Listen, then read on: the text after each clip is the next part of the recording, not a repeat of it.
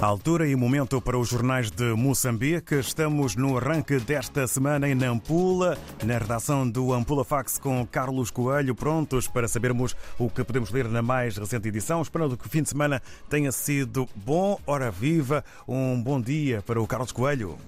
Bom dia, David Jossua. Bom dia, ouvinte RDP África.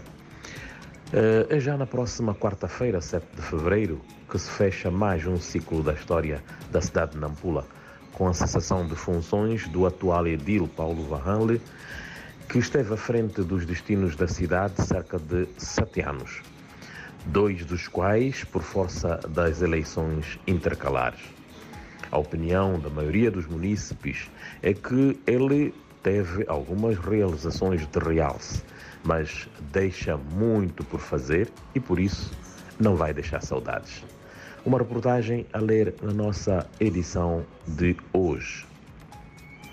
A província de Nampula prevê vacinar 1,3 milhão de crianças com idades compreendidas entre os 3 e os 59 meses contra a malária, no âmbito da campanha de quimioprevenção sazonal desta enfermidade, lançada sexta-feira passada na sede do distrito de Mussuril.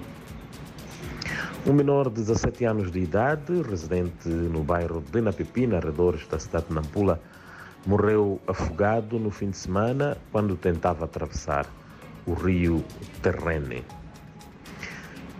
Também notícia na nossa edição de hoje, a disputa que se assiste entre duas grandes empresas em torno do processo da comercialização e exportação de feijão buer a partir do porto de Nacala, em Nampula, que está a afetar os empresários que se dedicam ao transporte de carga. Por hoje é isto. Um bom dia a todos e até a próxima segunda-feira.